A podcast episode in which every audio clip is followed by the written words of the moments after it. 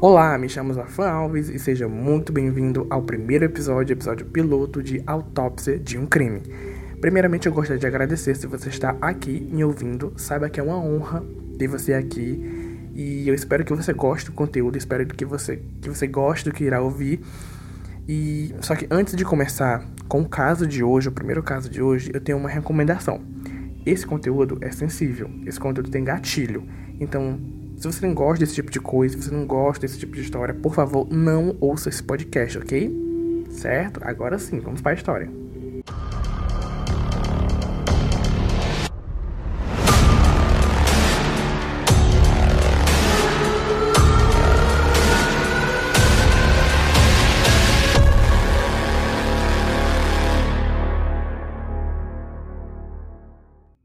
Então, é, para o primeiro caso desse podcast, como pontapé inicial do podcast, eu escolhi uma história que é muito famosa mundialmente, que você, se você é fã de filmes de terror, fã desse, desse tipo de assunto, você com certeza já ouviu, não é impossível você não ter ouvido falar.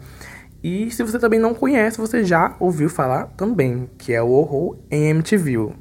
A casa fica situada na Ocean Avenue em MTV, Nova York. A famosa casa de número 112 ficou conhecida por seu grande histórico paranormal que já inspirou diversos filmes, inúmeros filmes.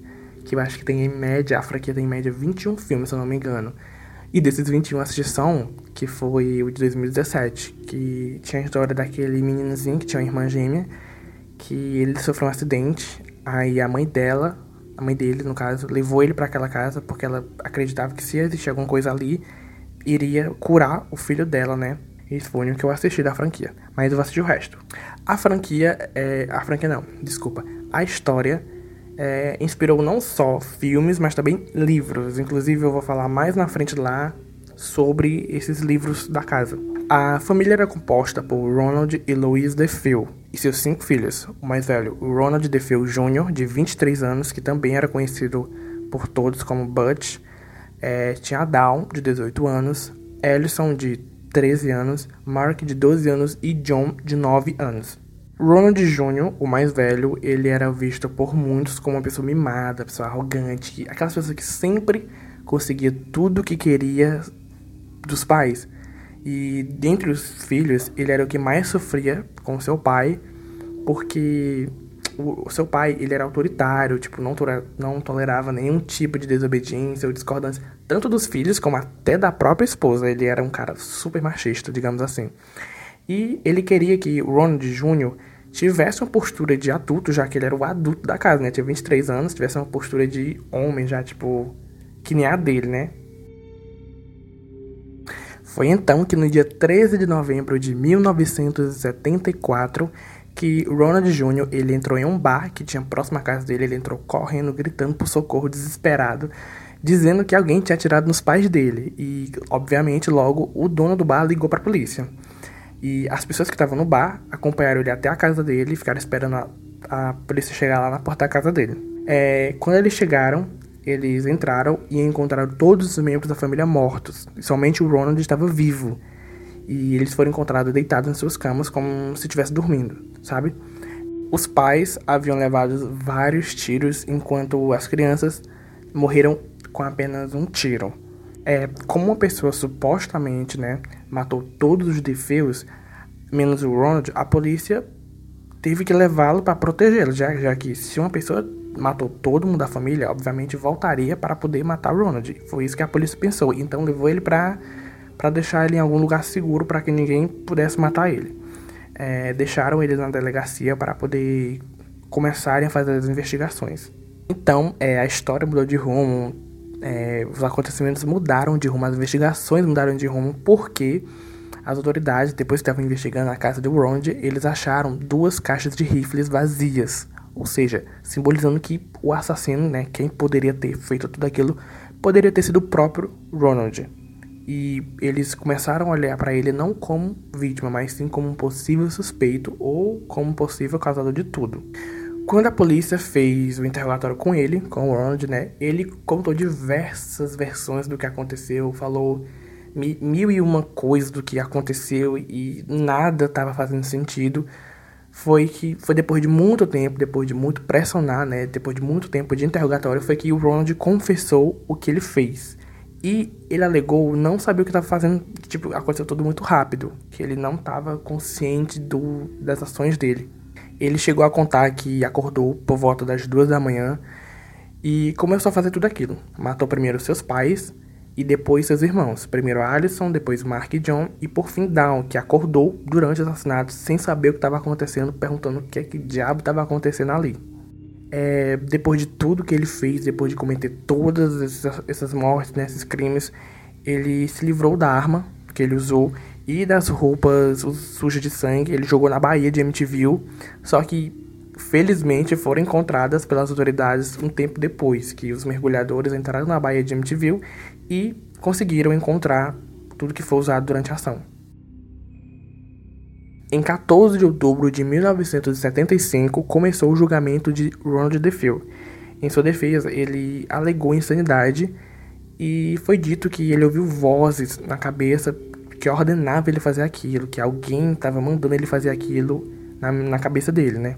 Só que, embora suas condições que mostravam ser vícios com drogas, um psiquiatra analisou o caso, né, e afirmou que DeFeo estava consciente do que estava fazendo, que não tinha nada a ver com ouvir voz na cabeça, ele queria realmente fazer aquilo. Foi então em 21 de novembro de 75 que Ronald foi acusado, foi condenado né, a seis penas consecutivas de 25 anos cada uma. Só que analisando o caso, né, tipo, eu quando eu tava pesquisando, eu anotei aqui algumas coisas que eu fiquei pensando, tipo, que é nada a ver nesse caso que com certeza quando vocês escutarem essa história, vocês também consideram foi a primeira coisa que vocês pensaram. É, as vítimas foram encontradas na, deitadas na sua cama, ok.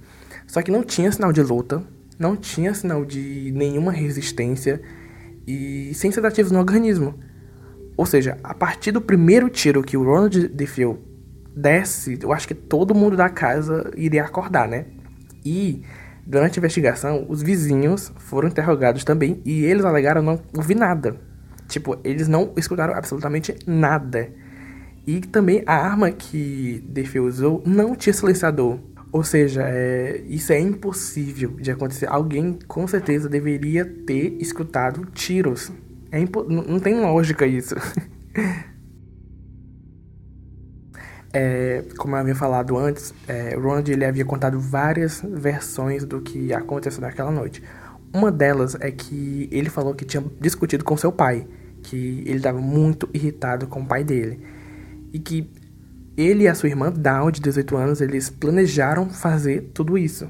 Inclusive, a polícia achou vestígio de pólvora na camisola que a Dawn estava usando quando ela foi assassinada indicando que ela sim poderia ter disparado um tiro, mas lógico que eles não foram a fundo nessa teoria porque Defil contou várias versões e ele, eles queriam acreditar que realmente ele tinha feito daquilo. Outra teoria é que dois amigos da Dawn teriam ajudado ele a fazer isso. Só que, como eu disse, eles não foram a fundo porque eram várias teorias, né?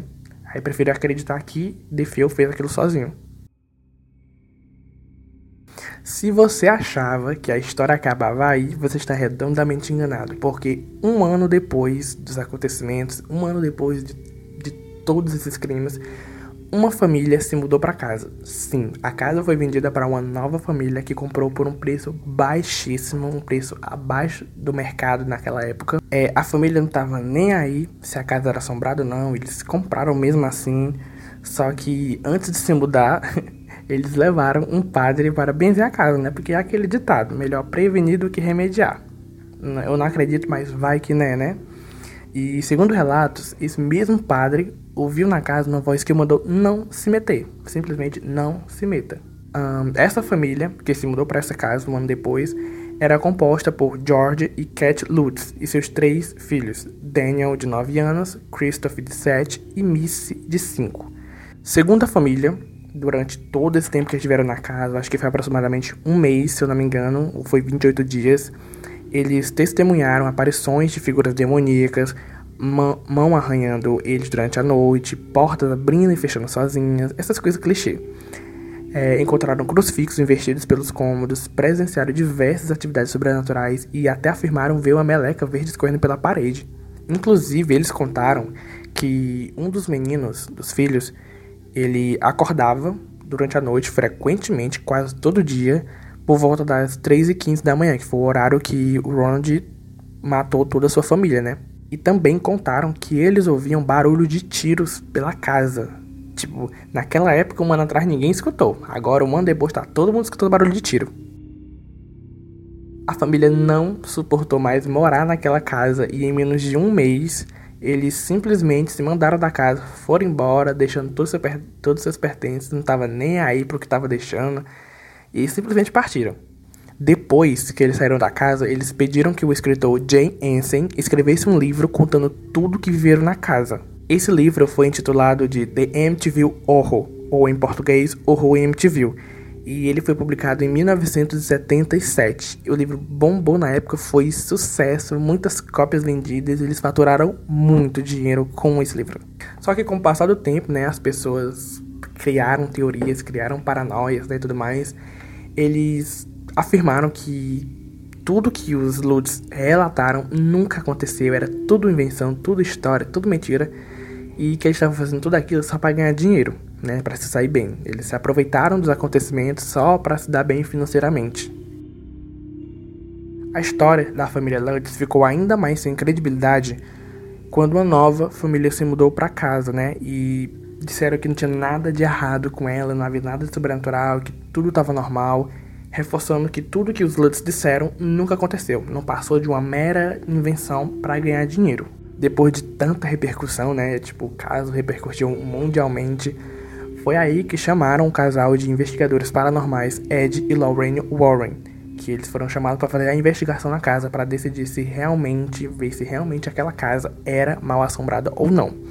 E sim, eles alegaram que a casa de Amityville era sim mal assombrada e que tinha alguma coisa lá, que ah, eles sentiam a presença de alguma coisa maligna naquela casa.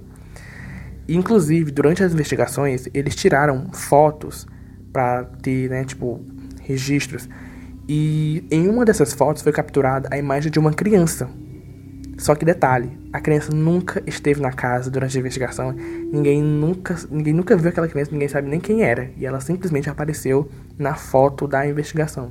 Atualmente, sim, hoje em dia, vive uma família naquela casa super bem. Eles disseram que nunca presenciaram nada de estranho, nada de anormal. E a casa foi vendida várias vezes com preço altíssimo, se chegar a um milhão de dólares. E tá tudo normal. Mas a questão é: o que será que realmente aconteceu na noite de 13 de novembro de 1974? Ronald DeFeo realmente fez tudo aquilo porque forças sobrenaturais o obrigaram? Os Lutz realmente presenciaram eventos paranormais ou foi só invenção para se dar bem? Muito obrigado por ter acompanhado o podcast até aqui.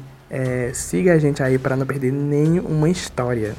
Eu sou Zafan Alves e esse foi um Autópsia de um Crime.